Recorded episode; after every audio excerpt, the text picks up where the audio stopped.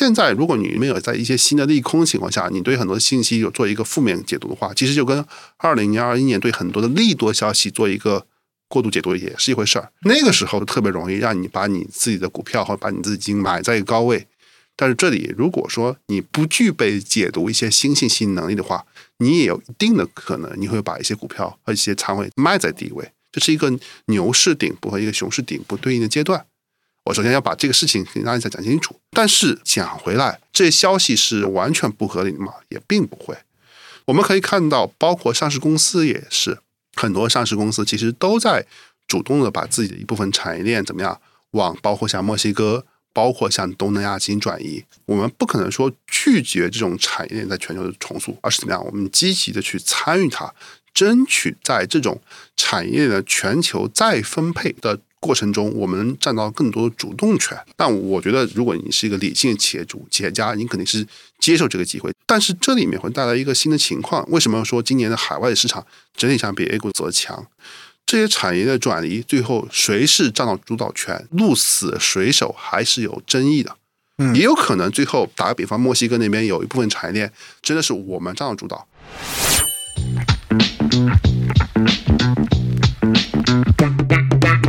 欢迎来到厚雪长播，这是由雪球出品的一档和投资相关又不止于投资的节目。我是主持人七，大家好，我是舒心。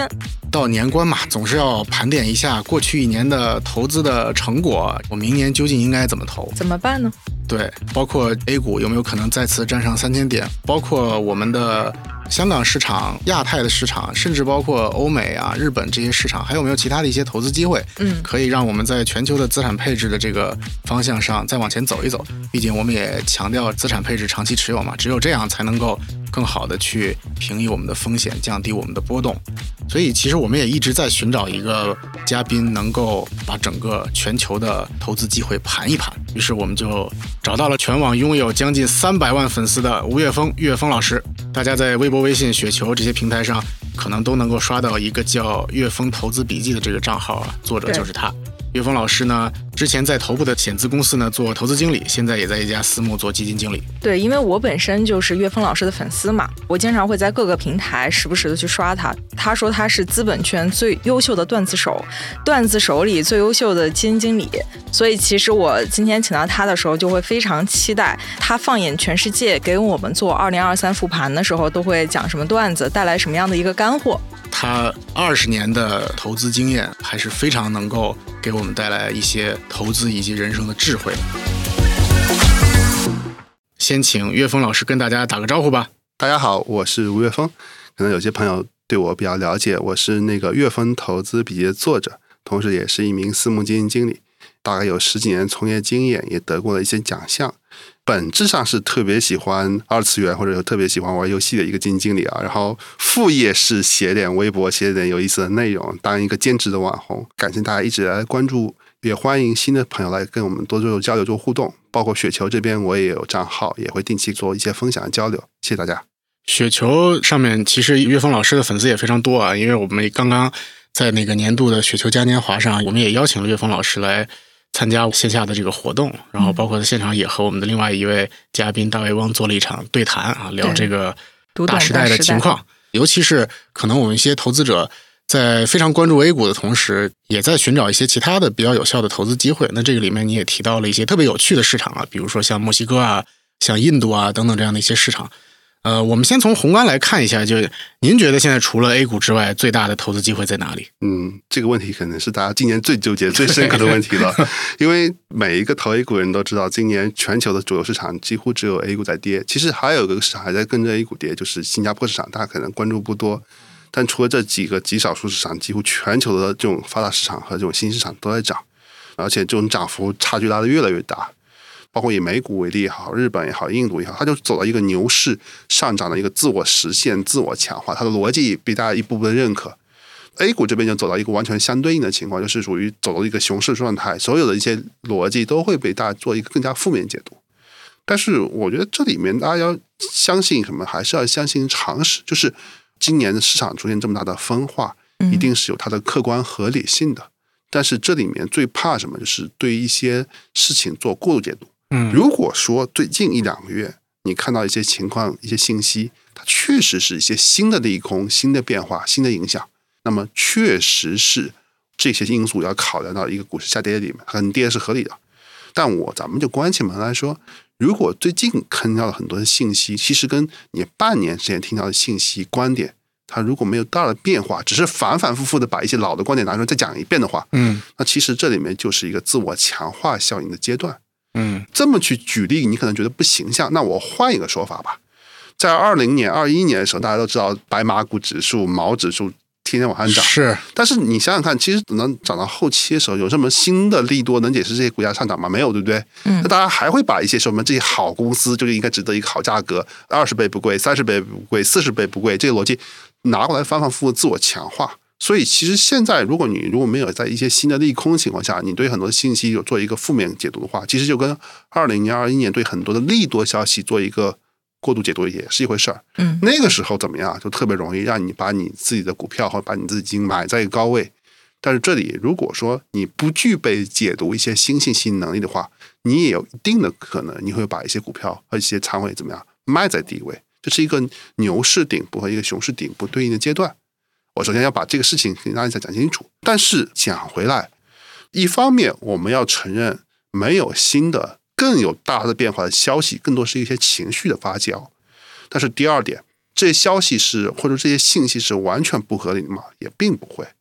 我们可以看到，包括上市公司也是，很多上市公司其实都在主动的把自己的一部分产业链怎么样往包括像墨西哥。包括像东南亚进行转移，我们看很多的上市公司公告都有公开提到这一点，包括我们的监管也认知到或者认可这一点，因为我们不可能说拒绝这种产业链在全球的重塑，你不能说嗯它对我们有影响，我们拒绝它，而是怎么样，我们积极的去参与它，争取在这种产业的全球再分配的过程中，我们占到更多的主动权。嗯，我看到也有报道，就是说中国的有些企业也开始在，比如像墨西哥去寻求建厂。是的，特别这一次墨西哥建厂的企业里面最多的其实是汽配类企业，嗯也是特斯拉要在墨西哥建一个规格跟我们上海超级工厂同等级别，甚至最大的一个超级工厂，他主动邀请我们很多企业去墨西哥那边建厂。但我觉得，如果你是一个理性企业主、企业家，你肯定是接受这个机会，趁这个机会去跑出去。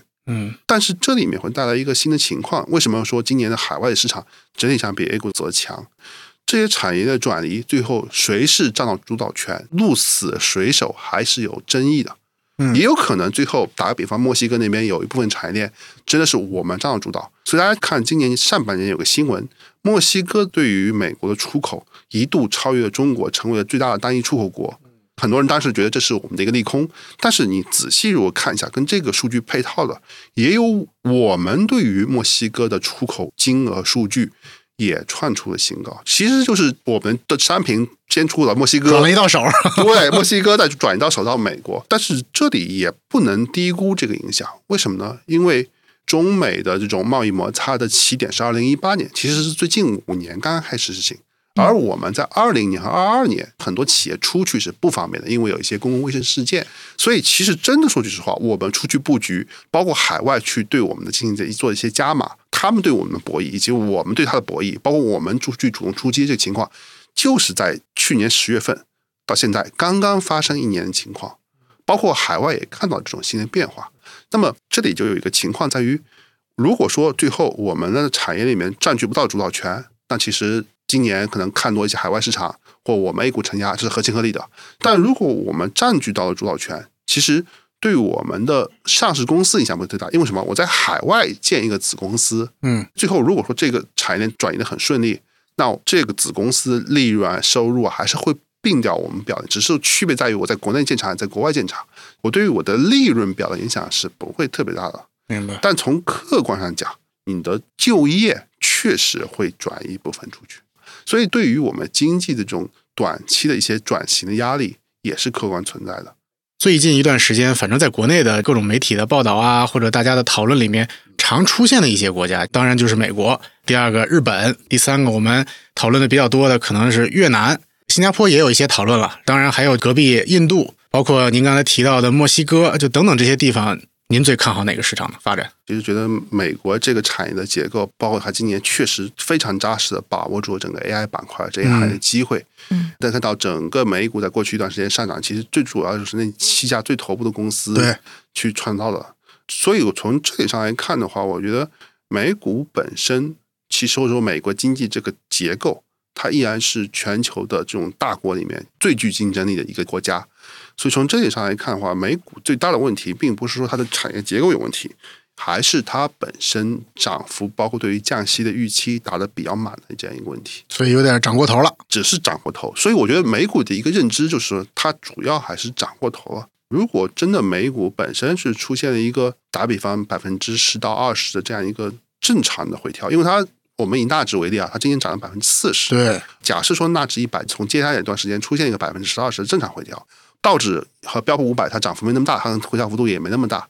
那其实我觉得美股依然是一个可以关注，甚至可以去长期投资的市场。但反过来说，像您说的是站在今年的时间点看，明年是有可能在中期会有百分之十到百分之二十的回调的。所以这是一个很就说很矛盾的情况，就有点像什么？有点像你买股票，然后你下决心去买美股了，然后又买了一个阶段性顶部了。对，就跟今年的年中前后，那时候我们 A 股已经走弱了，然后那美股冲到一个阶段性高位，是嗯那个时候突然大家都是喊着说我要去买美股，对结果那时候就是一个美股的阶段性顶部，就是这样。就投资为什么说大部分人赚不到钱，就是因为他的很多决策都是逆人性的。现在你觉得对于 A 股很绝望，你觉得我就是买完美股回去很放心，这种时候反而是有一点风险的。是然后，但是说句实话，就对于大部分人来说，确实有点玄学。就等到你可能最开始买一点美股，它还在往上涨，你再加点仓，然后你最后觉得，哎呀，真的是还能涨，重仓买下去，你非常有可能就会买到一波大的顶部。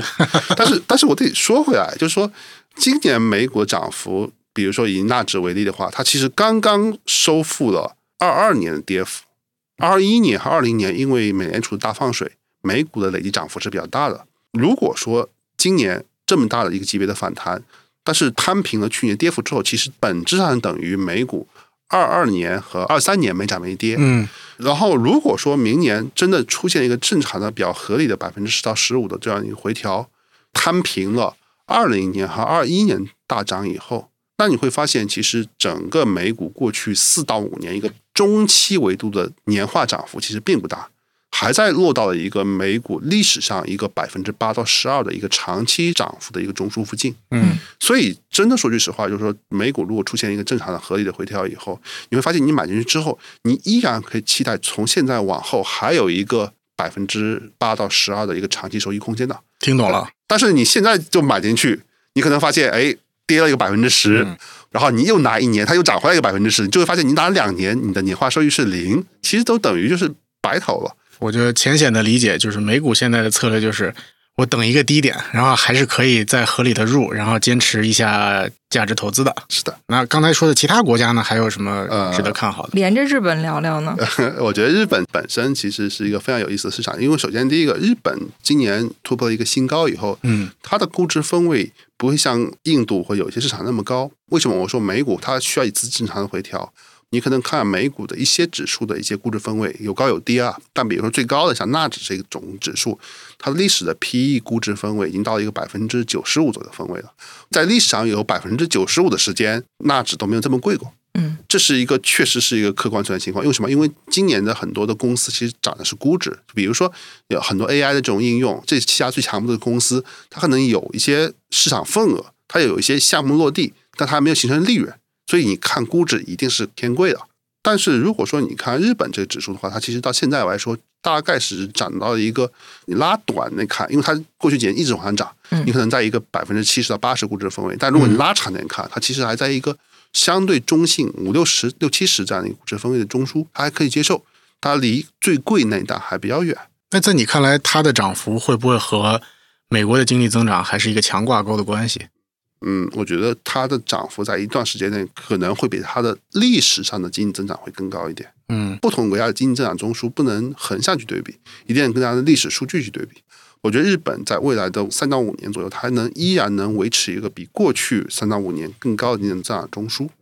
本身它的这种货币政策正常化，它通胀终于起来了，这是一个很难的事情。嗯，它做到了，这第一个。第二个就是日本的整体上来说，它自己的本身的这种经济经历了一次长期的有效的自我修复和自我拨乱反正的过程。嗯再拓展讲一下，其实大家看一下日本股市的下跌，大家都耳熟能详，就是九十年代的泡沫破灭嘛。对，其实从九十年代时候的泡沫破灭的时候，它经历了两次出清。第一次出清是九零年到九五年，中间有一根连续三年的指数的大级别下跌。但是我这里跟大家说一句啊，就是说，即使是日本九十年代最惨的时候，历史上它的指数最大也就三根阴线，它没有第四根的。嗯，任何一个国家很难出现连续四根的年线大阴线的。我希望 A 股和港股有点不要信心。不不要不要不要这么出，不要这么出啊！只有美国在大萧条的时候才出现连续四根的阴线，那时候对于整个财富的这种破坏是非常毁灭性的。嗯所以我个人是不希望出现事情。好，我们扯回来，日本九零年、九五年，其实当时指数连续跌三年，中间还有一次指数百分之四十到五十级别的反弹。当时最主要的出问题的资产其实是日本的房子、房价和包括土地啊这些相关的一些资产。好像它最多跌了百分之七十左右。差不多。但是如果你当时去看日本的汇率，日本的汇率在九五年前后还是稳步上涨的，其实影响没有那么大。但是大家要注意一个细节，就是从九五年到两千年附近，尤其是在九五年出现了大反弹之后，日本当时我应该说是一个日本民族的本性来说，我不知道这么说合不合适啊，就是说。嗯日本人有些时候确实也抱着很强侥幸心理，这个正但他二战期间不到和他在那一刻他不投降，其实有一点点关联性。嗯就是日本很多的企业，很多人做一个事情也有一些侥幸的心理。在九五年，当时的市场出现一次连续三根大阳阴线之后，日本的指数出现一个大级别的百分之五十左右的反弹。当时确实有很多日本企业的想法是，会不会这里已经见底了？嗯所以很多的日本的一些银行，注意我说的是银行，当时就在怎么样抱有一些侥幸心理，他开始去赌底部去再加仓或加杠杆，或者说想把一些坏账给平滑掉。但是事实上看，从九五年到九八年中间还跌下一次亚洲金融危机，对日本也有点影响，然后导致什么？导致指数再跌三年。其实整个日本的指数是从九零年到两千年经历了两次下跌，每次中间下跌和反弹周期是五年左右，最后跌到两千年泡沫破灭，日本股市也崩盘崩掉。而这里一个最典型事件是在第二轮的下跌的时候，其实地产已经跌得有点透了。当时是这些抱有侥幸心的银行陆陆续爆仓，所以日本第二轮的爆仓周期是从商业银行的倒闭、破产和兼并潮开始的。这一轮高峰期是从九七年开始，一直高峰期到二零零二年前后。其实这里面日本的当时所说失落三十年前后是两轮的暴雷潮，第一轮其实是房地产或资产价格，第二轮其实是金融体系。当时有一部很有名的电视剧，大家可能都看过，叫《半泽直树》。对，真的去看一下它的简介。半泽直树就任的这个银行，就是在两千年前后有两家日本出问题的大银行合并以后，嗯结果合并完了之后，他发现有很多的这些这些雷怎么样啊暴露出来了嘛？对然后半泽直树就发现自己被坑掉了，他发现有一个不良的项目，其实因为是他并购以后他经手了，里面有很多的猫腻。这部电视剧就往下拍，但真的要去看一下这个半泽直树当时的背景，就是在两千年前后，整个日本大放的那种合并潮。当然，我自己的一个认知什么，就是国内对于金融风险的出清，包括我们国有银行这种质量，包括我们不会像日本抱这么强的侥幸心理，真正上出现大范围的像日本从九五年到两千年前后的这种金融体系的风险的可能性是比较小的，因为我们之前有做过几次去杠杆动作，包括一些主动拍的一些动作，但是这里面外资也好，国际资金也好，它肯定是要看到你这个趋势已经走稳了，你没有出现九五年到两千年的那一波日本下跌之后，他可能才会有信心。但是对于日本来说，这一个最关键的事情在于哪里呢？在于从两千年两波雷爆完，真正意义上的基本面也都触底，什么东西都出清之后，下一个什么呢？就是从两千年到二零一二年以前，当时可能大家去看国际新闻还有印象，是什么？就是整个日本几乎以一年一个的换首相，换首相。嗯为什么？当时整个日本本身的这种社会也好，经济也好，它积累的问题积累到一定程度了。一个日本的经济，它本身变得千疮百孔的时候，你想要让所有人都满意，想要让所有的问题都能完美解决，这几乎是不现实的。对，中间又蹉跎很多年，最后直到逼到一个极限位置，所有人的预期、所有人的共识都拧在一起了。就是到二零一二年前后，安倍经济学的这种出台。嗯当时以安倍为例的话，就是怎么样无底线的这种宽松政策，类似于 MT 这样的一个或者放水政策。嗯他就说我不解决那么多的东西啊，我不会像之前首相一样上来既要解决就业，又要解决老龄化，这个什么什么什么那个那个什么我都解决，我就解决一个，我解决我们的通胀不足、社会通缩的问题。最后你会发现，当你只抓住一个核心问题去做一个突破式解决的时候，反而问题的解决是有契机的。从安倍经济学开始往后，日本的股市也好，经济增长、企业盈利，包括日本的生育率，都是稳定在一个比较合理的值附近，它没有说再继续大幅的下滑。我看现在那个日经差不多也三万三了，很多人其实也预测说是不是能够涨到四万。我们从过去这几年，尤其是最近一两年吧，涨幅比较大的这个阶段，刚才那些您说的原因，可能是过去十年到二十年的一个积累。那如果我们就说这一两年它涨幅最大的这个原因，你会总结是什么？它的技术或者它的企业优势会有一些什么特殊的突破吗？第一个，它本身在过去积累的这十年、二十年成果以后，日本那边，比如它引入了研究生制度，就是说开始去引入一些年轻人。比如说，我很多朋友前段时间去了日本，然后他说，日本现在很多的便利店、很多司机其实都用的是东南亚人。嗯当我一个一个问题去着手去解决之后，整个日本的这种通胀，它确实逐步的摆脱了一个零附近中枢，就它实质性摆脱一个通缩，它的资产价格进入或者它的整个经济循环进入一个正常状态。这里我要跟大家简单讲一句，就是说通胀这个东西，它其实是一个价格关系。大家都看到国外很多的经济，比如说在前几年，二零年、二零年全球疫情以前，你像比如说欧洲也好，日本也好，它利率也是在零附近，但它通胀并不起来。因为根据现在的经济理论，就是说你发的基础货币越大，但是它的货币流转速度会下滑。嗯，其实现代的这种货币理论里面，货币的供应量它会被稀释。为什么？因为有效需求能不能被激发才是核心。嗯所以现在通胀其实本质来说跟供需的关系影响会更大。从这里上来看，当日本的经济通胀开始有起来的时候，说明什么？它的需求确实出现了一定的恢复。这需求不管是它自己内生创造的，还是它从国外进行引进的，它都可以。这是第一点。所以它的一旦它的通胀开始正常恢复以后，它的货币政策、它的经济体系秩序会正常化。因为当你的利率是零的时候，再去做负利率，空间是非常有限的。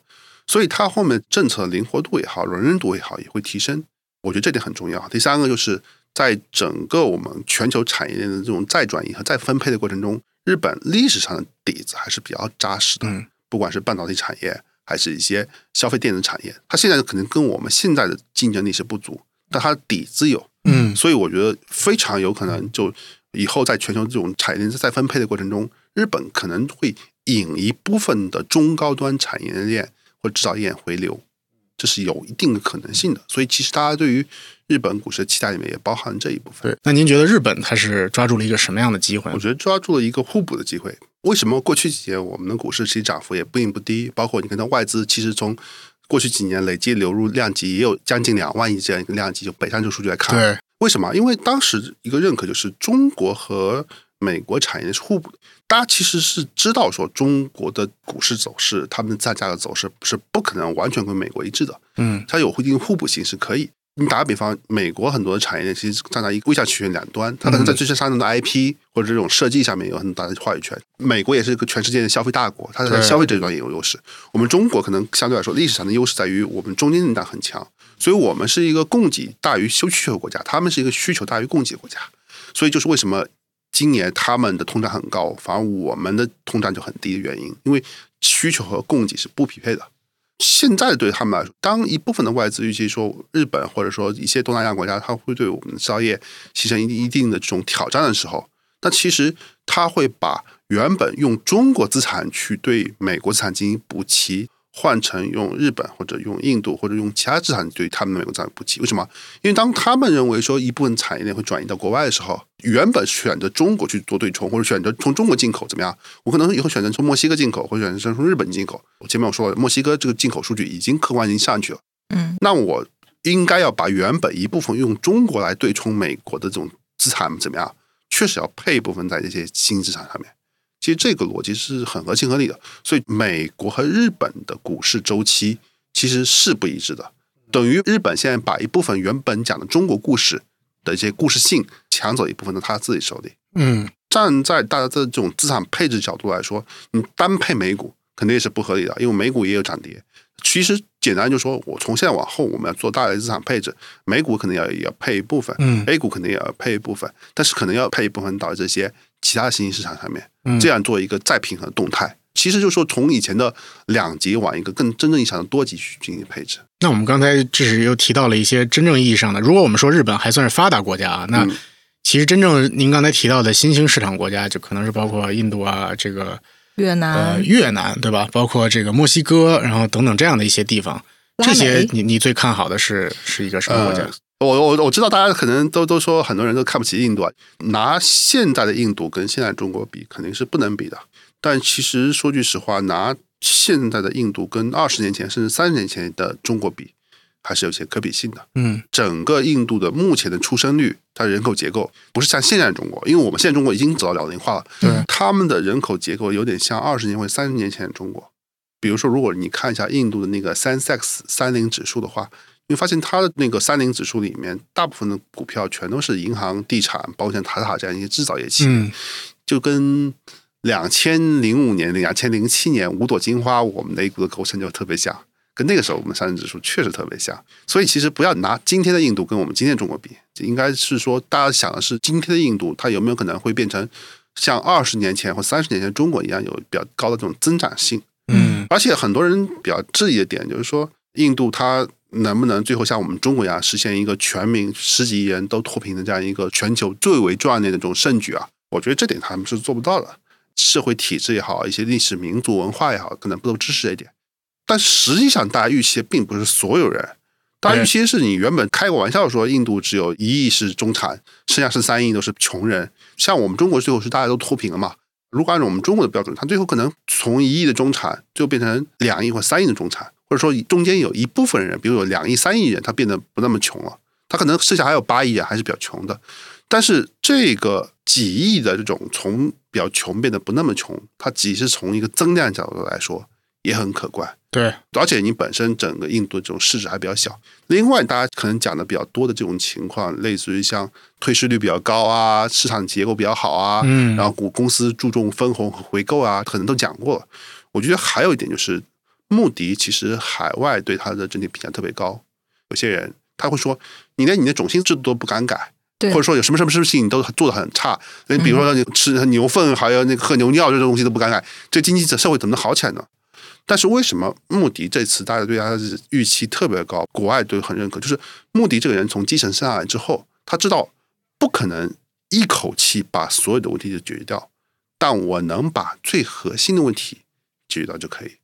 它不能带动所有印度人变富，但它能带动一部分人变富。大家都知道，明年印度还有大选。当穆迪宣布自己要参加大选，而且他的投票支持率很高的时候，印度股市当天就涨了将近两个点。大家对于政策的可持续性和可稳定性是很重视的。国外投资人喜欢印度，并不是印度这个国家完美无瑕，而是他难得的提出了一个切实有效的，不是大而全，并不是既要而要，而是一个扎扎实实可以落地的这种执行政策，让大家能看到这个政策是怎么一步一步的推向有效、推向执行。那大家对于经济也好，对于股市也好，信心就会提升了。嗯，你像越南会有什么看法？如果你让我站在一个五年的维度来看的话，我觉得印度依然会大幅的跑赢越南。嗯因为印度确实是一个历史上年化收益表现特别好的市场，而且你可以看到它的估值虽然到一个比较贵的估值，但是你会发现印度过去三十年历史上就是不停的去消化这个估值，这跟它的退市率特别高有关系，会不停的把这些差的公司给剔掉。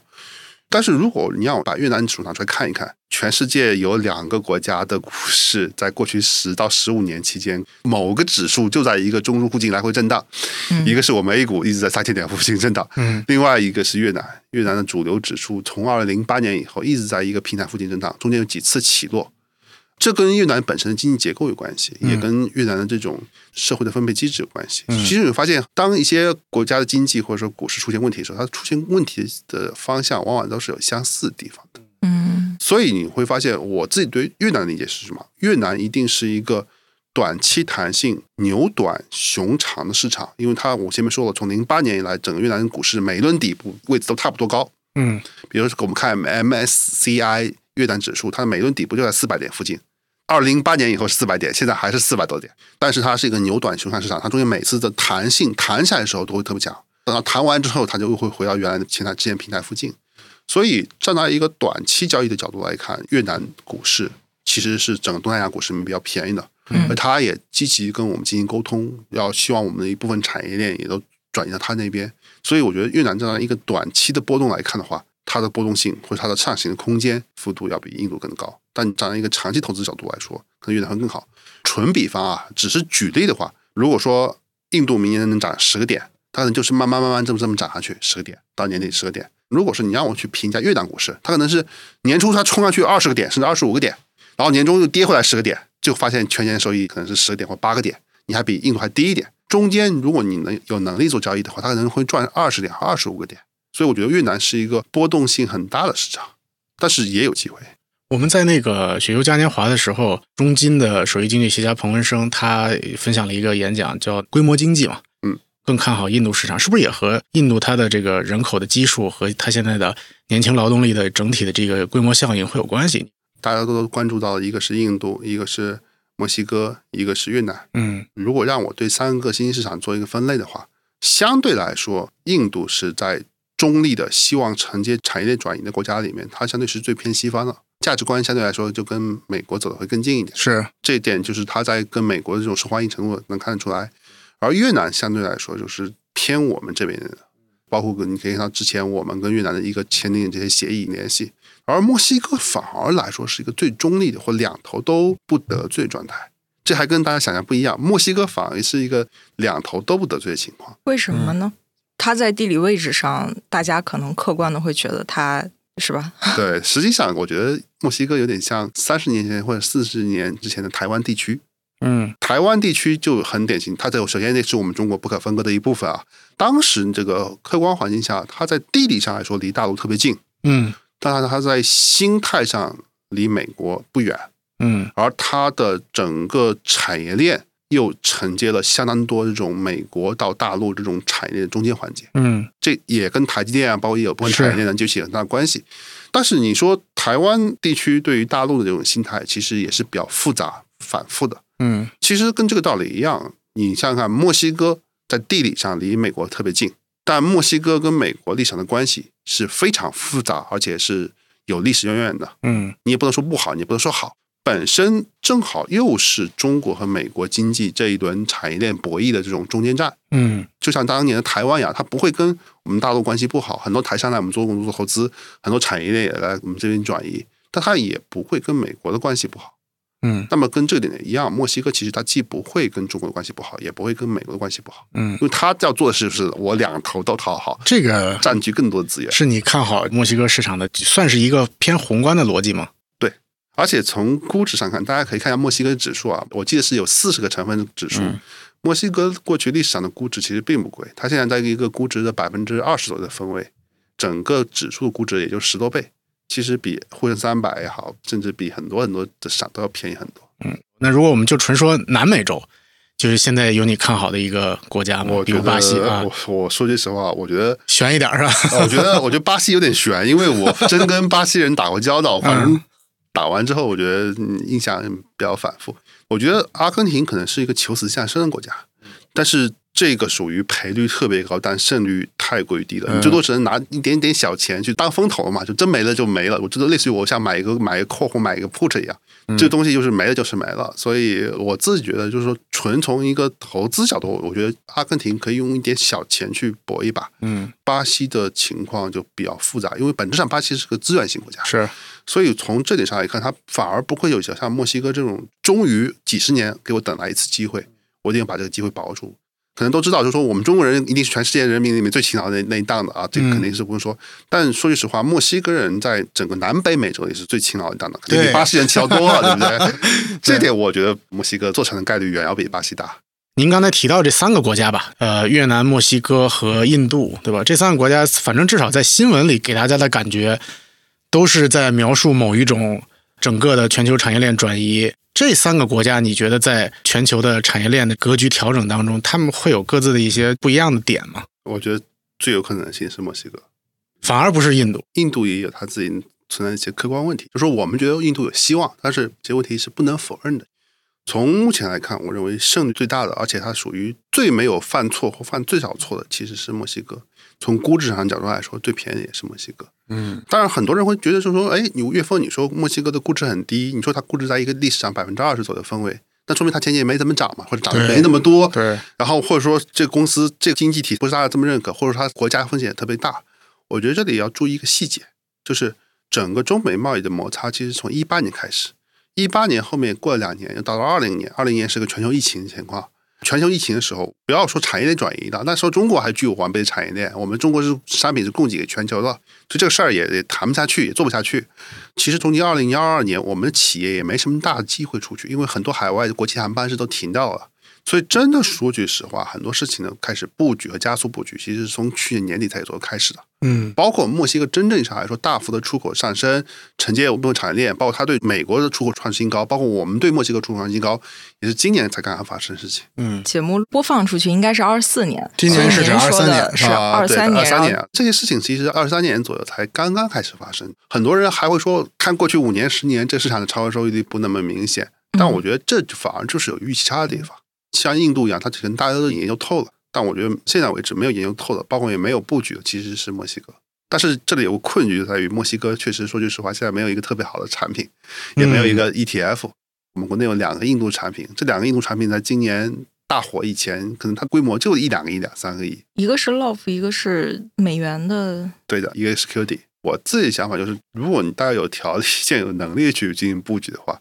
确实是要等到我们国内开始大幅炒作或大幅讨论这个资产之前，你做布局。嗯，一般从历史经验来看的话，投资的胜率都会比较高。我们刚才因为在聊这个全球资产配置啊，或者全球市场，然后但是你又说到了一个特别微观，同时又是一个大家日常就很纠结的问题。肯定嘛，当市场好起来，普通人的心态是我看到了一定的业绩表现，我才敢下手。但这个时候，就如你所说，往往它可能已经涨完了，对吧？来不及了。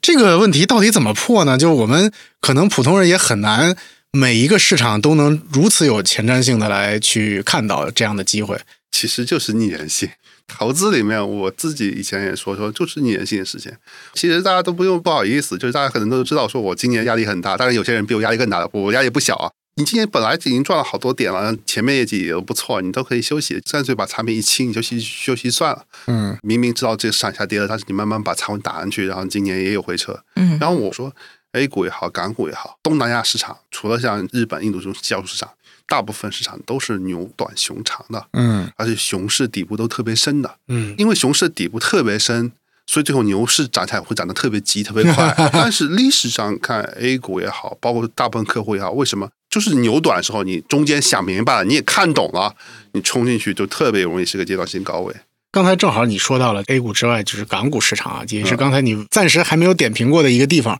我们就来说说港股吧。今年确实有很多人也在讲港股是不是确实已经跌到了历史低位了，它的机会是不是就会更多一些？比刚才你说的那些市场，其实站在我自己的理解，包括很多朋友都知道，我可能这一段时间对港股关注远大于对 A 股的关注。嗯实际上我可能在港股的仓位暴露也会比 A 股更大。反正我没讲行业啊，可以这么说，应该没问题。对，然后从估值或者从出清角度来看，整个港股的估值分位，包括它的出清程度是大于 A 股的。讲人话的版本就是港股跌到一个十五年或者二十年前的估值分位了，嗯，点数点位的跌到这个位置了。但是公平的讲道理的讲，沪深三百大概是跌到一个历史估值的百分之十左右的分位，嗯就是说嗯也很低了你。看，但是不是百分之一啊？对港股已经跌到历史上百分之零点五的 位位了，是不是这道理？因为没有比这个还低的，嗯就是这都快跌破了两千年前后的一个哎，我们之前和一个这个经济学家聊天啊，也聊到一些这种比较玄学或者叫哲学层面的东西，就是说之前的这个历史规律到底对于未来的借鉴价值有多大？那会不会说其实未来永远都是让之前的所谓的规律彻底失效的一个突发事件？我觉得这样，这里就涉及到一个类似像概率论里面的贝叶式公式，就你要想知道条件概率，你得先知道前验概率。当你去做一个预判的时候，比如说我预判历史规律要失效，我认为均值回归策略要失效，嗯。注意，你说这句话，你作为经济学来说没有问题，但是作为投资来说，当你预判一个老规律或老的均值失效的时候，这里最重要的事情是，你要假设一个新规律的出现，你要计算一个新的概率中枢，啊就说你要做一个百分之百的预判未来。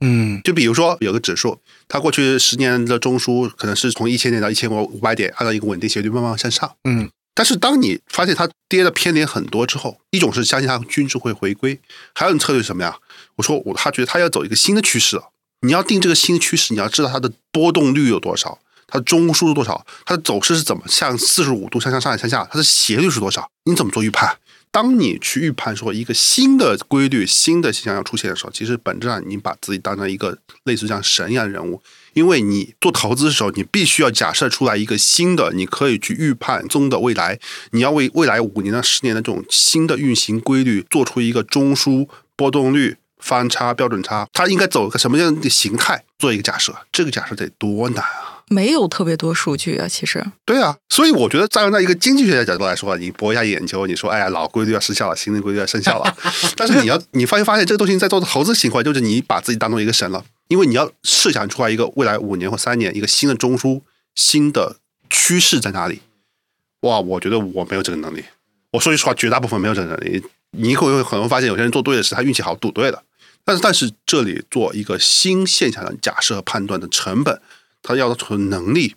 它的风险甚至更大。所以反过来说，就是我们也不叫宁愿相信吧，但至少是绝大概率的，还是相信历史上的经验和所谓的周期，它就是有效的。是的，因为我相信一定会有天才，他能判断出来一个新的趋势、新的方向，但我不觉得我是这个天才。嗯，我们之前那个聊天也不是说经济学家的朋友觉得自己是天才啊，他更多的就是他也有一种迷思的担心，就是说拿 A 股来举例子吧，我们也跌到过九百九十八，非常低的点位，但是这可能那个就是历史的极限值了，就是那个点，那是不是说哪怕是我们跌到两千，对吧？再往下，这个就差不多了。然后那就铁定能往上走了，就它的这个周期的规律是不是一定是这样的，还是说它是一个无底深渊？没有人能保证一定是这样，但是我相信，只要你真的是在一线做投资人，你一定相信是一样的。哎，那如果是这样，就确实很多人性上的这个是不是就又不能解释？那大家有什么可恐慌的呢？跌到现在，应该确实就是觉得要开始抄底了，人就是会恐慌的，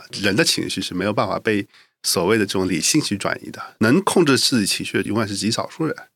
让我再举一个简单例子，以这段时间上为例，你会发现外资反而它最大的卖压已经过去了。你会发现一些边际卖压，包括圣诞节这几天北上没办法卖的时候，其实市场走的也不强。真正最大的边际卖压也不一定来于外资，外资反而今年很多外资是今年在高位的时候把 A 股或者说把港股减掉一部分之后，因为它不可能百分之百投 A 股嘛，对，其实人家在美股、在欧洲、在一些其他市场是赚钱的。我相信大部分的外资的账户的整体来说是都是赚钱的。反而从客观上来讲，我觉得现在内资压力要比外资要更大一些，因为很多账户确实浮亏几个点、几十个点都是有可能的。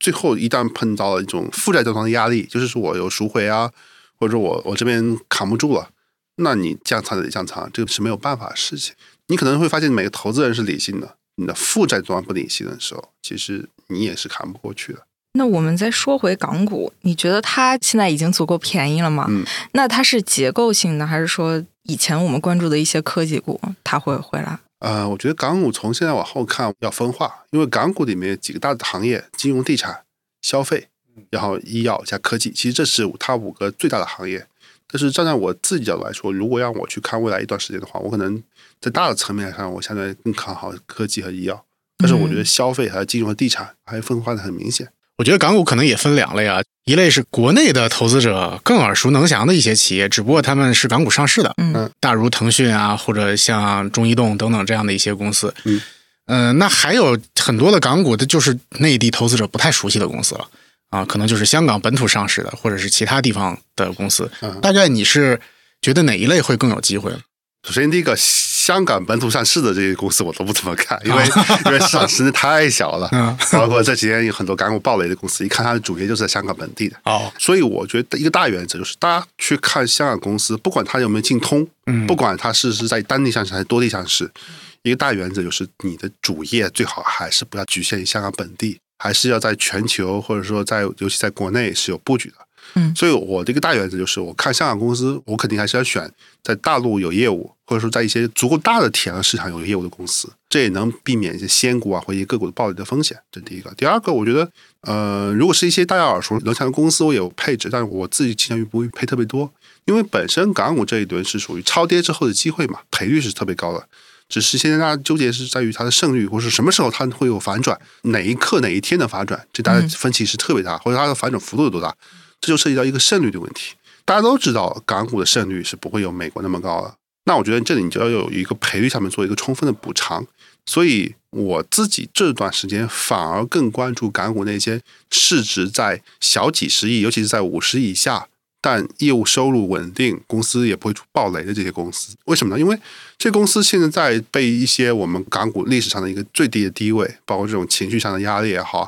原本也能摸到五十亿的边，它现在打到三十亿或者二十亿港币的这样一个市值，嗯。然后大家又知道明年整个全球的宽松或者说美联储降息早晚会落地，嗯，我也相信说国内经济不能说大幅的那种反转，但是企稳，我觉得也是个大概率事件。所以等到真正的这些因子出现一个反转的时候，很多这些从五十亿、四十亿、三十亿跌下来跌到很低的公司，它的股价从那种三倍、四倍，甚至我就见过两倍多的这种估值公司，或它的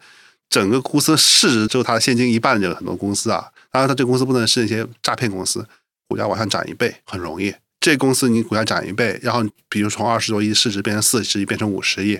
然后他又得到一个进通的机会，他可能进了通以后，他觉得这公司有意思，又涨到一个六七十亿、七八十亿，本质上是从一个二十亿到五十亿，五十亿到七十亿，七十到八十亿股权，它往上的空间可能有三四倍呢。当然，这里面一个大前提就在于港股市场要企稳回暖，美联储的降息要如步而来，我们国内经济要企稳，那主业经营不会出现大的变化。但我觉得这里的赔率，我不是说胜率啊，我说赔率，嗯，已经非常非常有吸引力，很多公司已经跌到一个非常非常低的一个价格附近了。所以我觉得港股未来几年是有赚大钱的机会，但是这个大钱不会那么容易让你买完就赚到，中间会有很多曲折，这就是赚这个大钱的代价。但嗯确实很有意思。像您说的，可能我们捋一下市值，捋一下盈利，嗯，挑一些公司，然后去投。那为什么还会那么曲折呢？很简单，因为这些公司，我前面不说嘛，你先从二十亿市值变成五十亿市值，五十亿变成七十亿市值，说明他们什么？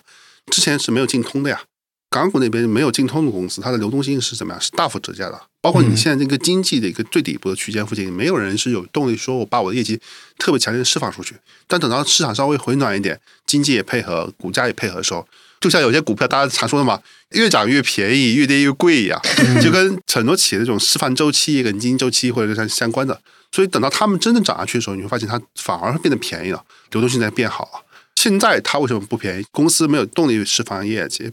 我流动性也不支持，所以它就会打到一个很痛苦的一个让你觉得很绝望的估值附近。但是这种绝望的估值附近才会孕育出大的投资机会。其实今天回头想一想，当年腾讯打到两百块钱的时候，包括你像茅茅台打到两三百块钱的时候，当时大家也很绝望。越是最绝望的时候，你要保证这个公司是好公司，这公司能活下来，它主业没有出现天大的风险的时候，后面看都是赚大钱的机会。是刚才提到这个港股的机会，反正我觉得确实还是对于普通投资者很有吸引力啊，而且相对来说，港股在国内的投资者能够购买的公募的产品也比较多。就如果你不是一个直接就是港股的投资者，那你其实也可以通过公募基金来做投资嘛。是的，除了这个之外，我还有两个小的市场也比较感兴趣，你的看法啊，就是我们刚才在整个算是叫东北亚的这个文化区吧，韩国市场和新加坡市场，我不知道您是怎么看的。呃，新加坡市场正好开场的时候我也提了，说今年有一个市场其实表现很差，就是新加坡，因为相对来说，第一个，新加坡并没有能力去转移我们的制造业，嗯，就没那么大地儿。就那么大地儿不可能，对。人家转一部分航运，转一部分金融就差不多了。对，但金融这个行业也不算是一个特别高端或转移出去是。的转移行业，转移出去也没什么用。对，所以某种意义上来说，新加坡其实本身它自己没有办法去承接一些产业转移的时候，它的上涨逻辑其实就跟其他的几个市场是不一样的。所以某种意义上来说，虽然新加坡它自己不愿意承认，但就新加坡的经济结构和地理位置而言，新加坡确实是一个跟中国息息相关的市场。是，所以它的今年的跟 A 股的表现比较相近，因为你没有这个土地，你没有这个资源，你也不是这个产业链的，这是第一个，就是跟大家想象不一样。大家看到了很多的这种资产转移到新加坡呀，是一个纯金融市场的东西，跟实业还不是一回事儿。第二个就是那个韩国，韩国在 MCI 的分类是新兴市场，嗯，它不是发达市场。它这个国家的这种经济结构其实也是非常单一的，并不像大家想象的是一个很有多样性。它的主要经济载体就是航运、半导体，包括一部分的特定的这种制造业。本身它自己在这些产业上来说，又跟中国的重合度过高。嗯，如果没有日本的话，韩国是一个可以选择市场。但是只要有日本市场在，而且日本经济结构走成这样之后，你不需要去配任何的韩国市场，你用日本市场去代替它就可以了。就韩国变成一个可替代性过强，就寄生鱼和生量的一个市场。而且韩国有一个特点，就是大家可能听说过，韩国是一个极少数开户账户数超过全国民数量的一个市场。哦，这我不知道，为什么啊？当然，他们能一个人能开好几个户啊。嗯，韩国是一个极少数全民炒股的市场，哦，是吗？也是一个全民炒币的市场。哦，对很多一些空气币当年在韩国上市的时候，价格都要比别的地方要贵个百分之十的。嗯，这个是一个很有意思，炒作心理跟我们趋同，甚至比我们更甚的市场，所以它的波动性天然会特别特别高。所以我不建议绝大部分人去碰韩国这个市场，没有意义。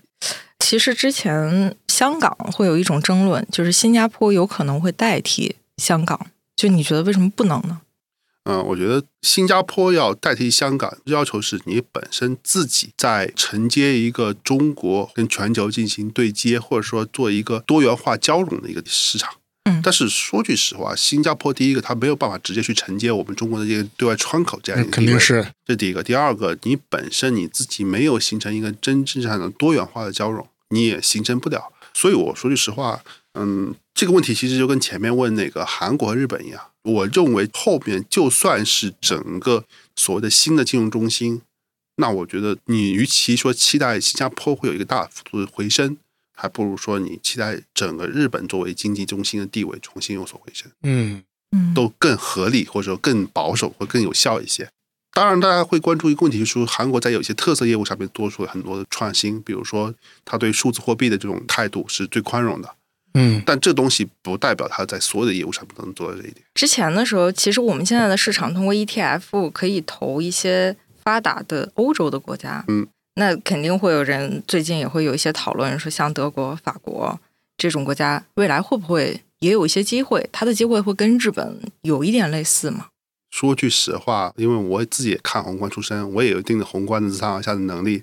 但是客观讲，我是真没看懂欧洲为什么能长成这样子。对，因为它嗯其实它涨了已经还、去年还不错，呃而且我说句实话，德国这样的经济数据，这样的 PMI，我也不知道为什么德国会在今年 欧洲企业的涨势是最好的。我真，我虽然有些人说有些产业链会转移给德国，或德国嗯在有些产业上有优势，对但是这样的经济数据涨成这样子，我个人是有点理解不了。对于欧洲，属于一个我理解不了，所以我不去评价你的这个状态。岳峰老师，你会给我们普通投资者在二零二四年一个大概什么样的一个方向的建议啊？先第一点就是说，我觉得美股可能需要一次健康的回调。嗯当然，我自己给大家这个判断就是，我觉得美股如果站在一个一年或者一年半的维度来看，它可能会走一个十字星行情。现在美股你不能否认它短期涨幅很大，它如果继续往上涨，它可能是个冲顶式的行情，嗯但它后面会跌下来，那就是什么涨上去向下跌十字星。但是前面我也说，如果说美股能有一个正常的百分之十到十五的回调，那导致什么？导致它过去三年的累计收益是个负值。为什么？因为二二年跌了，二三年涨了，两者抹平了。嗯那么我明年再跌个百分之十或者十五的话，那我三年的收益是负百分之五，那就能把之前的这种大涨幅给抹平掉，回到一个合理公式附近了。美股就等回调。等回调，回调完之后，大家肯定会跟我想法一样，就把它抄回来。嗯那么最后它可能会跌下来，又涨回来，走一个十字星，这样一个中期维度来看。对于 A 股来说的话，我觉得也会是一个十字星的走势。为什么？因为我觉得首先第一个 A 股的跌幅足够大了，嗯就它可能会有一波很强烈的，或者说在明年会反跌。前面我也举例子，日本当年三根大阴线之后，起码还有一个指数还有五十级别的反弹呢，对不对？不不可能什么表情都没有，包括很多预期都已经弹簧都已经压到极限，我认为后面会有一些释放的动作。我们后面要去往下看，比如说全球产业链的再分布，所以整个 A 股马上走出持续向上大牛市的逻辑也不成立。嗯所以我觉得 A 股这里也可能会走一个十字星，但是它十字星的位置会比美股稍微高一点，就是它会涨上去，弹很大一波，但后面会跌下来一些，嗯或者说 A 股继续往下跌，跌到一定幅度之后，它还会收回来，因为它足够便宜了，或跌的足够大了。所以我觉得 A 股也是一个十字星，但 A 股十字星收的那个位置会比美股那个十字星要高一些。站在这点上角度来看，美股是短期超涨，中期逻辑没有被破坏；A 股是短期超跌，但中期逻辑需要确认，各有各的问题，各有各自己的特点。我自己个人是希望上半年或一年，我看到 A 股有一个成体系的反弹，然后美股出现一个成体系下跌，然后那个时候可能又是 又是大家非常好的怎样做一次资产再配置平衡化的一个过程。但这只是我一个人期望啊，这。但是如果站在一个三年或者五年的维度来看，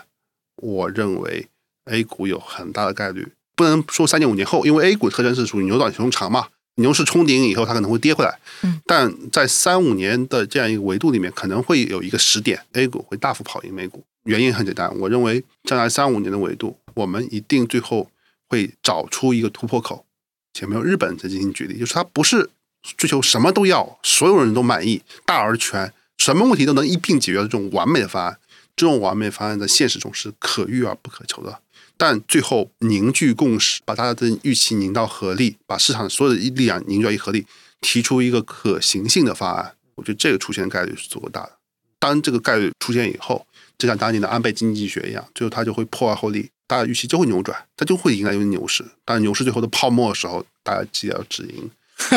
但是从这点角度来看的话，我觉得 这句话说的声音太小了。其实这句话还很关键，就止盈。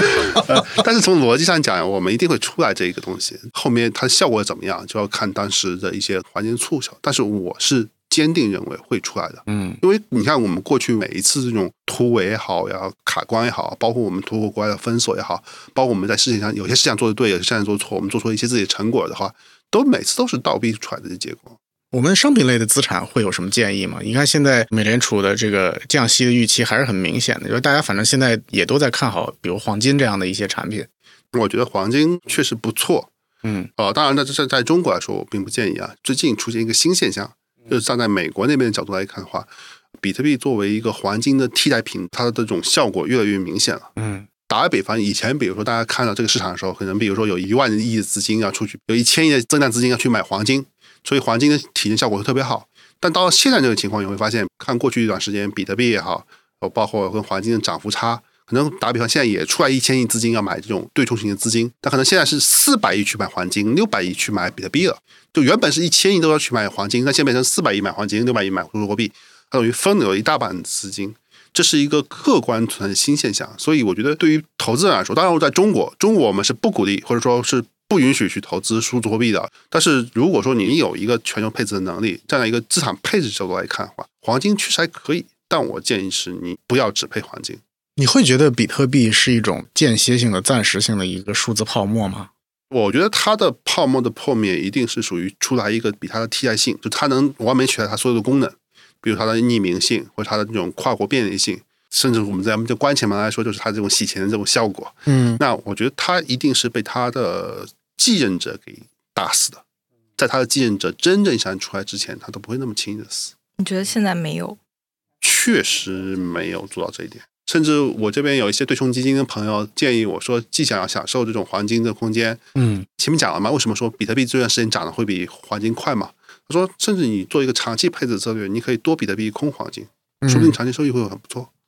因为它对冲掉了一个美元指数大幅波动的风险。但是他又能享受一部分这种宽松的这种收益，前提是你相信比特币要能取代黄金。对这个信念程度，确实也不是每个人都有的。对对对，我提供这个事情的一个思路是什么？就是说让大家想明白，从现在往后，整个市场的波动会变得越来越大。其实国外最主流的策略就是多空策略啊，它不再是 long only 了，long only 可能是一个上时代的策略。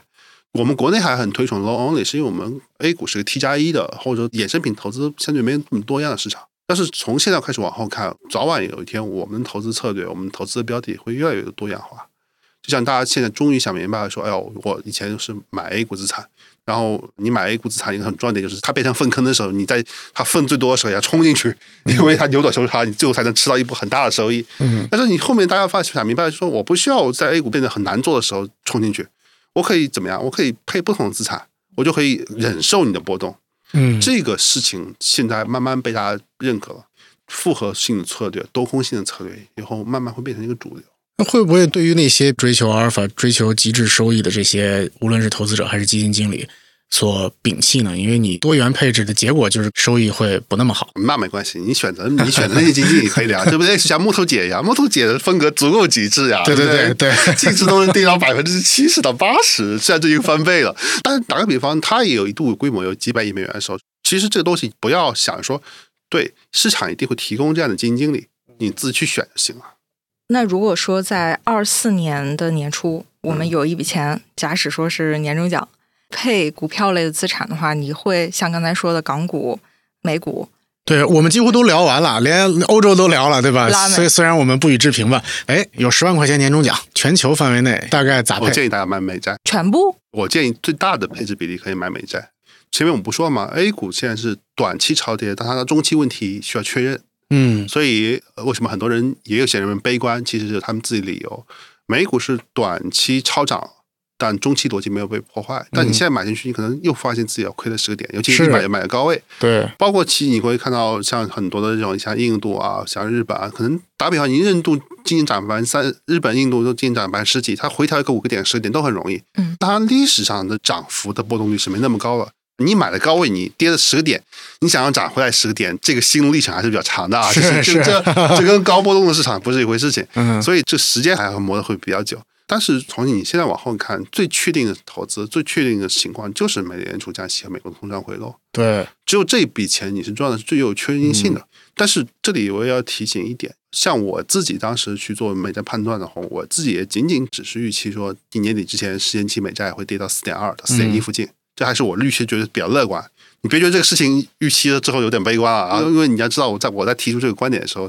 我印象特别深，十月份的时候，好多人还觉得十年期美债能长期占我们百分之五，但是实际上它现在已经跌到三点八到三点九，这里面也跟很多的以前不是做债券市场的一些资金跑进来也有点关系。比如前段时间最有名的做美国国债的就是阿克曼，阿克曼在公开喊嘛喊自己的操作，什么意思呢？就是也跟美股一样，大家都觉得美股这里回调个百分之十对大家都好，大家都很舒服，也对于风险出清有帮助。但它就是顶在高位，没有任何一天出现回调。他觉得你今年年底之前，十年期美债跌到四点一，明年逐步逐步跌到三点八、三点六，跌到三，哎，大家都是很舒服状态，就慢慢的往下跌。嗯这是所有人都很开心的状态。但不是，你像你美联储最近的表态是有点偏鹰派的，嗯他就一口气先给你跌到三点八，年初你看可能从三点八小幅反弹到四点一也很正常，但是你会发现你你一买就见顶，说明什么？说明市场确实是钱很多，博弈的很激烈。这跟别的不一样，从中期看，美债利率总归会到三以下了，这个波动是你能扛得住的。但比如突然说你买一个美股，他说我虽然说百分之十是健康回调，但万一美国进入了衰退或强衰退或软着陆失败了，怎么办？那你是有风险的呀，因为美股可能跌的幅度超预期，所以你买美债的风险只有一个什么？只有一个美国的经济继续大幅繁荣，你才可能会输。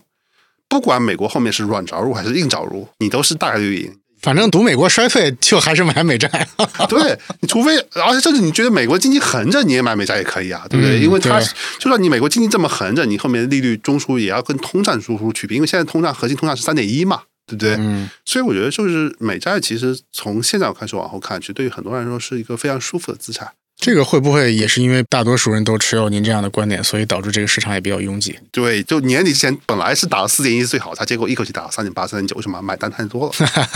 但是我觉得起码胜率的确定性很高，因为你不知道后面的经济怎么走。比如说，对于股市来说，经济只有真正上软着陆了，美股才能继续涨。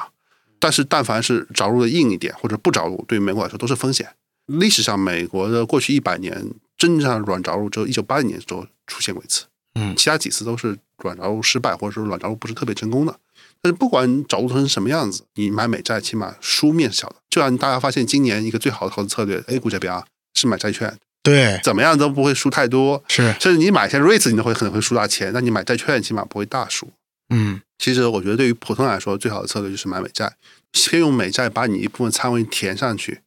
不管是 A 股还是美股，当它出现超跌的时候，你把仓位平出去一部分去买，嗯这时候也不就足够好嘛，还能管住自己的手。嗯美股出现大跌是可以买的，包括 A 股如果还跌，那也肯定也是可以买的。嗯，逢低加仓。逢低加仓，但是 A 股和美股他们在明年的一个大维度，如果还有逢高的话，也都需要适度减一下仓。其他市场，您刚才其实在配置里面就没有特别提，嗯但是其实也看好嘛，像印度、日本之类的。少配一点，配个百分之十我觉。得印度我可能觉得超额收益不大，因为它从一个历史上是十三倍到十四倍的估值中枢涨到一个二十五倍的估值中枢，它可能没有到最贵的那一档，它可能也不到最便宜的那一档。我觉得如果站在一个明年维度来说，我可能会更关注日本，更关注墨西哥。嗯，当然，这里面前提是你自己的产品能有条件。嗯对于个人来说的话，你们可以自己再去考虑一下。嗯，为什么我觉得日本排序要比印度稍微靠前呢？原因很简单，因为日本明年有一个很大的变数，就是它的利率能不能加到一，嗯就它能不能把它的利率正常化，它通胀能不能起来？当它的利率真的加到一附近的时候，它的市场会有大的波动。因为现在日本有两派观点，第一派观点实际上就像巴菲特那样，你的利率低，比如我在你那边借钱，我买你们那些分红率四五的商社，这是巴菲特做的事情，嗯就是我借你百分之一零的那种资金成本，我买一些分红率百分之四五的票，我吃套利。但你如果你的资金成本后面变成一变成二了，那我可能要退出了，我就不买了，这可能会是个潜在利空。但是对于有一些人来说，他觉得你通胀如果能起来，利率能起来，说明你的经济要正常化，你的企业、你的 GDP、你的名义 GDP 要起来了，因为股价是跟着名义 GDP 走的，股价不是跟着真实 GDP，因为股价里面也包含通胀的因素，企业的收入、企业成本是包含通胀的，所以企业的盈利从理论上来说跟着是跟着名义 GDP 走，而你的名义 GDP，因为说你通胀起来之后，你名义 GDP 也会变大，你名义 GDP 变大之后，你的整个企业的盈利总量增速也会变大，对股市来说是个利好。所以其实对于日本是一个非常反复的纠结状态。如果日本真的不管是决定利利率维持在零还是维持在一，都有一些悲观的理由，也有一些乐观的理由。这也是为什么过去一段时间日本不管是说我暗示我要 YCC 要提和 YC 我 YCC 不提，日本股市都有来回的波动。对，所以我觉得日本的话，在一些有大波动的背景下，包括有预期差的背景下，收益空间反而会更大。中国呢，那可能就是更关注港股，对吧？嗯，大概梳理一下，从全球整体的这个市场结构来看，那当然美国的市场我们还是以债为主。第二个就是日本市场还是可以关注一下的，港股也是重点值得关注的。如果 A 股呢，在一个比较低的位置，其实也是可以开始入了，大概是一个整体这么一个策略。其他还可以关注越南和墨西哥，其中越南是一个偏交易型机会，墨西哥我认为是一个长期性机会。前提是你能买得到。嗯，但是这里面我也跟很多的机构聊，尤其是跟公募聊，说你们赶紧去发墨西哥的 ETF，但是现在不好发，不好发，就是说是国内没有人关注吗？还是不好批，这还真的很可惜。我们作为普通投资者，在所有的这种理财课呀，或者财富顾问给大家提这个咨询建议的时候，反正一般都会有这么几类资产嘛。偏权益类的资产肯定是一大类，然后另外呢，两类也是大家会说的比较多的，就一类是保险。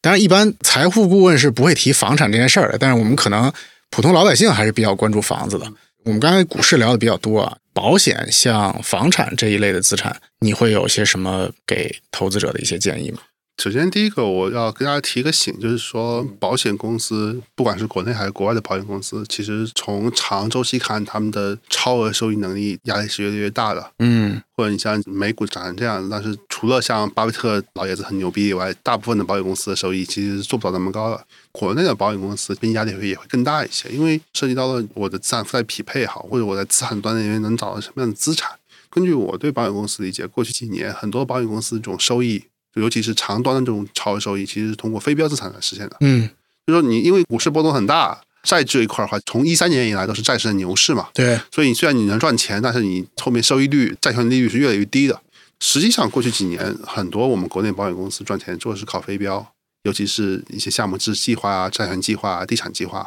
那可能有六七个点收益，就是很好覆盖成本了。从现在我开始往后看，几年投资的这种范式也好，难度也好，其实也不会特别的小。所以我觉得大家不要说去买理财性质太过于重的保险产品，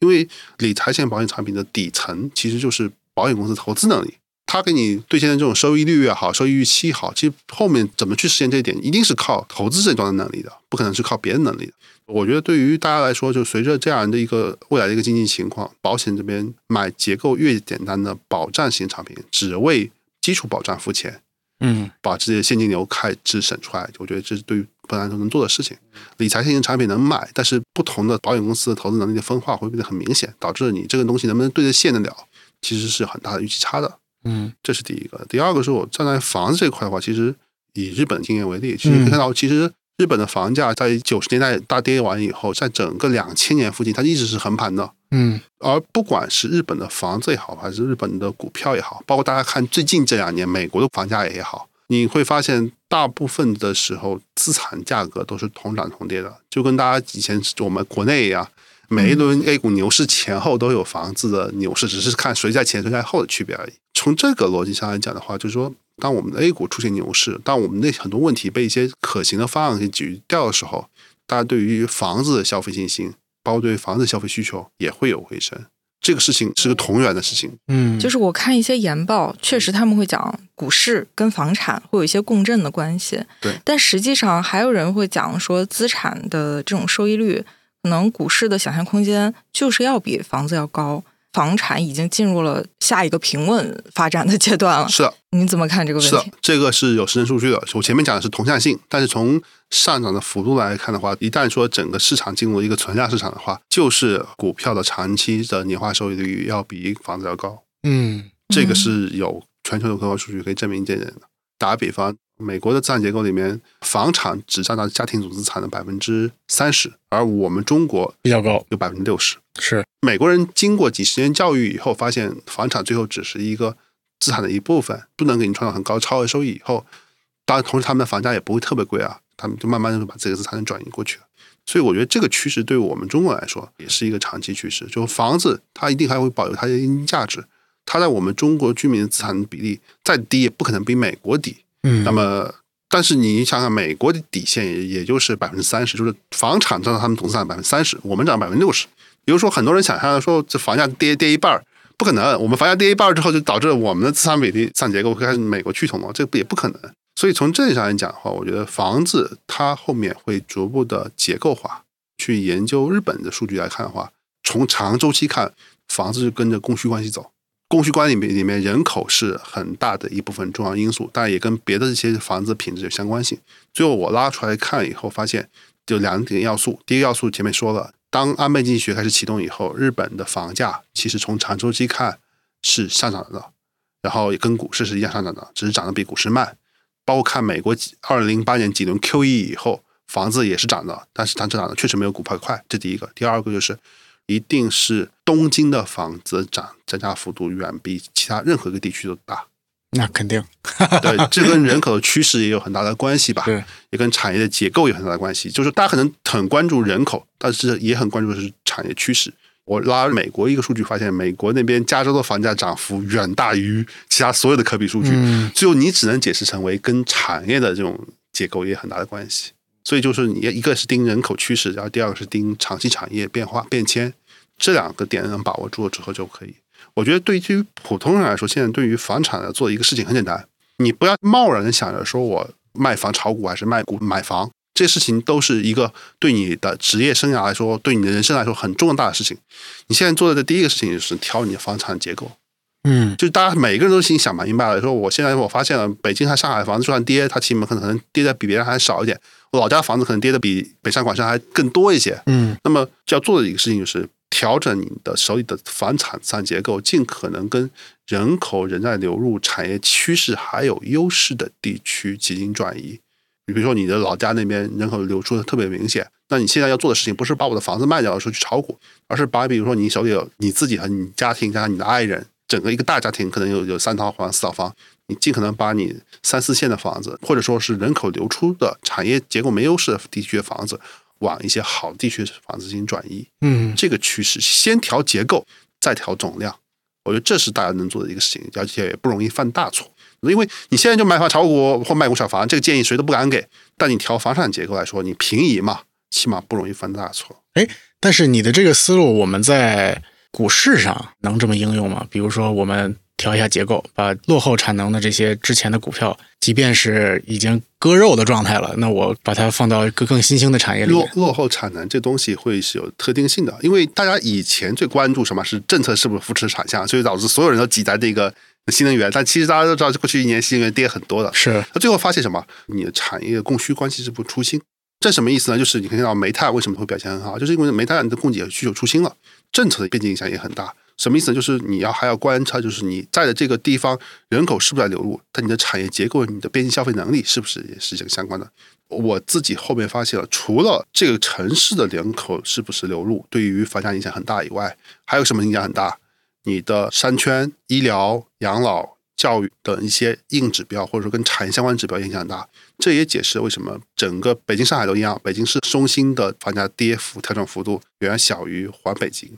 也小于五环外。房子这个问题，可能因为时间的关系，没办法特别展开啊。嗯但我特别想问一个，就拿北京或上海来看，刚需的那种住房和所谓的改善性的别墅，还有一些保障房，现在最近对于刚需房的一些冲击，引发大家对于是不是伪刚需的这样的一个讨论嘛？你怎么看这些不同的类型的房产在未来的走势？我认为本质的问题其实是现金流卡顿。其实现在一个很大的问题其实是属于刚需，或者说一些刚需往改善中间这种转换的过程中，你中间的这种摩擦成本太高了。就是为什么这次要把那些手套啊，包括很多的这种政策都要给放宽，但我觉得还是不够宽。国外的经验来看，中产以上的房子保值性永远是最强的。我们感觉今天聊了不少关于整个2024年个人的资产类别的一个配比。第二个就是我们在不同市场之间的一个配比讨论啊。岳峰老师真的给我们提供了非常多的思路啊，就尤其是一些我们之前可能几乎就没有怎么听到或者了解过的一些市场。我们也希望这个岳峰老师以后多来给我们讲一讲，然后更多的帮我们看到一些、发现一些新的投资机会，更好的把自己的资产做一个健康和理性的配置。特别感谢今天岳峰老师参与我们的节目啊！谢谢，谢谢大家，好，那我们下回再见，下期见。拜拜拜拜。